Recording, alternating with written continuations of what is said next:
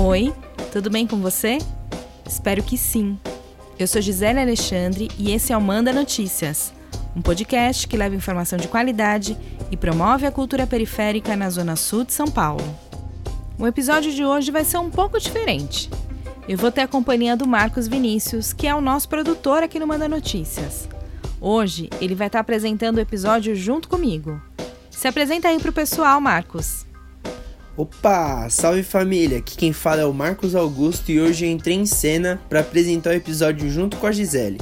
E hoje o tema do programa é uma casa muito louca que promove arte periférica aqui na região do Capão Redondo, chamada Capão Nu.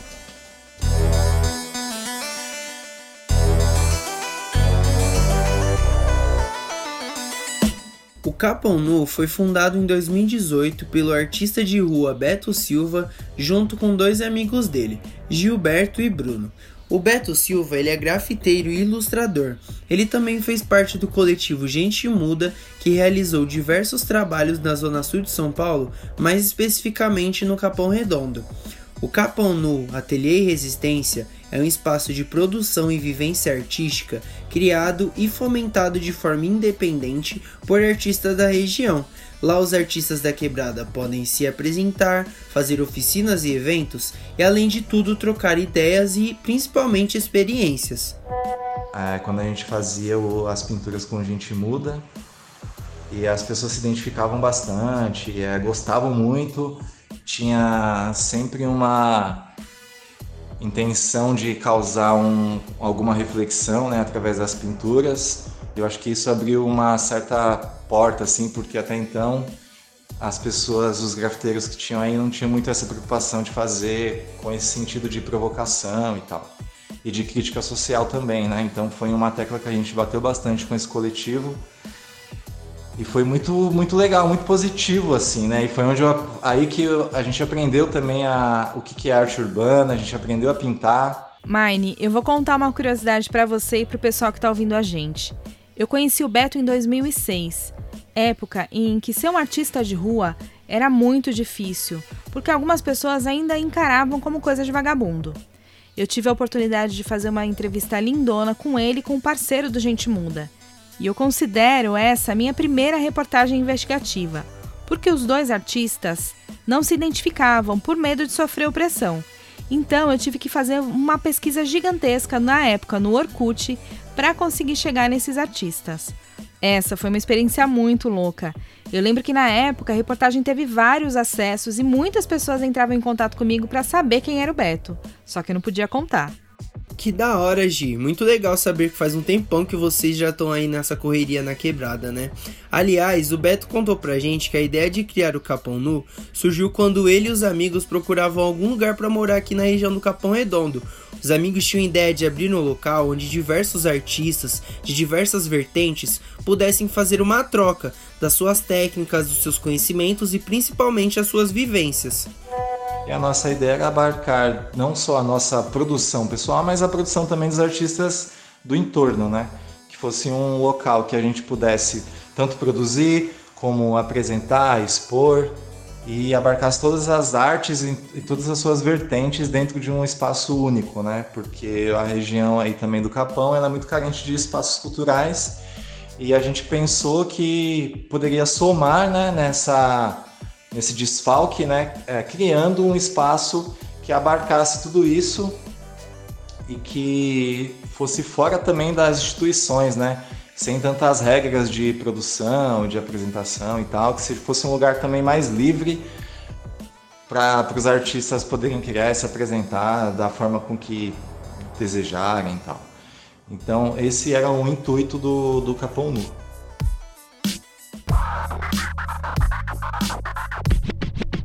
É, família, a gente sabe que ser artista no Brasil não é fácil.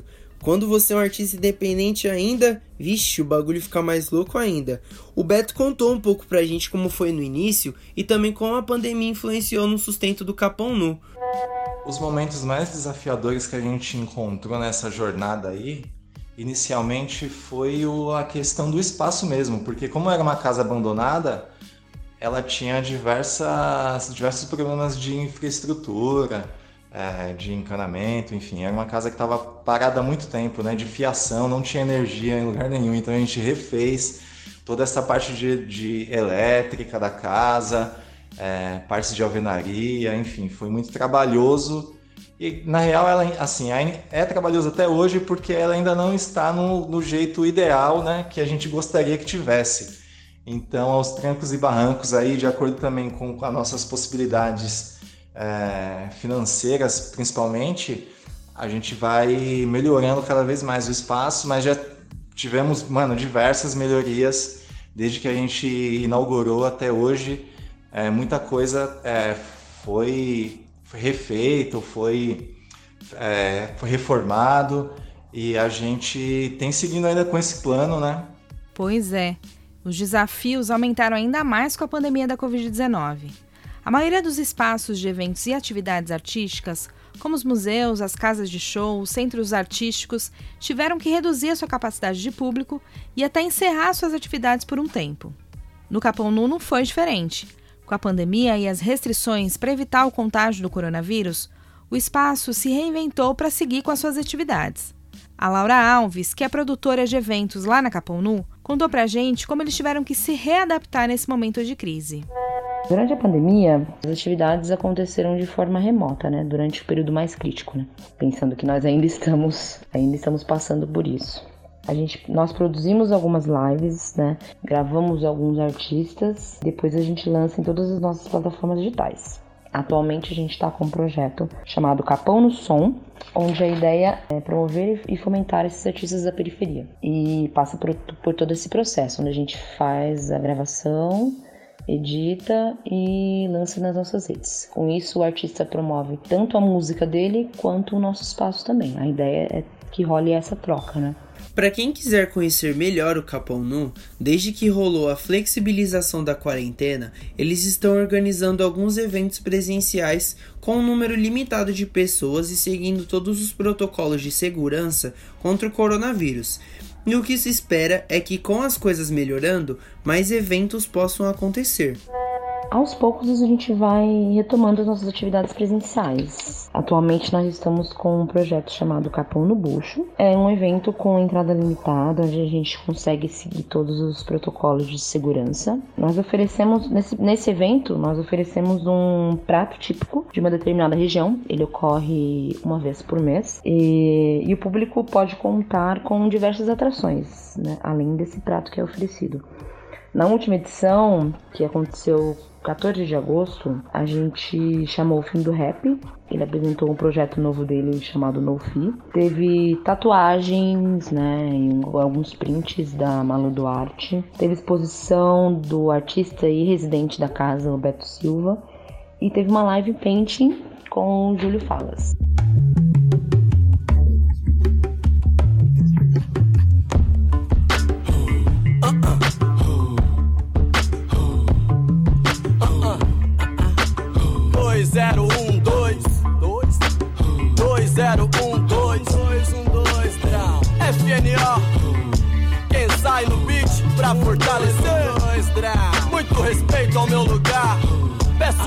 Licença pra chegar, licença pra chegar. As quebradas daqui e de lá.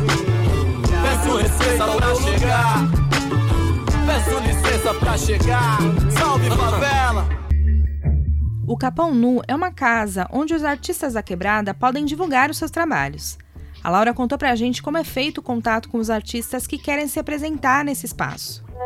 Geralmente somos nós que fazemos a articulação com os artistas. A gente apresenta o espaço e faz o convite. E a ideia é promover os artistas da quebrada mesmo. Como a gente tem feito algumas gravações e alguns eventos culturais, alguns artistas agora estão procurando a gente, né? Porque a ideia desses eventos é justamente promover o espaço e chamar cada vez mais a, a galera da quebrada. A equipe do Capão Nu atualmente conta com quatro pessoas. O Beto Silva, que é artista e um dos fundadores, a Laura Alves, que é a produtora de eventos e quem cuida do contato com os artistas, o Samuel, que é responsável pela parte de áudio é ele quem monta toda essa estrutura de áudio para os artistas se apresentarem, e o nosso parceiro Miller Silva, que também é o designer gráfico e editor de áudio aqui do Manda Notícias. O Miller cuida da identidade visual, da gestão das redes sociais e da edição de vídeos produzidos lá no Capão Nu. Por hoje é isso. Beijo grande, se puder fique em casa e tenha fé que isso vai passar. Nesse episódio você ouviu trechos da música Então Fião, do projeto No Fi, do artista Fino do Rap. Para ouvir outros sons desse artista, é só buscar lá no Instagram o arroba Fino do Rap Underline. Agora você também pode contribuir com o nosso jornalismo. É só acessar www.apoia.c barra Manda Notícias para se tornar um apoiador do nosso trabalho. O Manda Notícias tem produção de Marcos Vinícius Augusto, roteiro e apresentação de Gisele Alexandre, designer gráfico e edição de áudio de Miller Silva. A realização desse episódio tem o apoio da Fundação ABH. Você pode conferir os episódios anteriores do Manda Notícias nas principais plataformas digitais de áudio ou nas redes sociais, Facebook, Instagram e YouTube. E você também pode receber esse conteúdo diretamente no seu WhatsApp. Para fazer parte da nossa lista de transmissão, é só enviar uma mensagem para mim no número 11 9 8336 0334.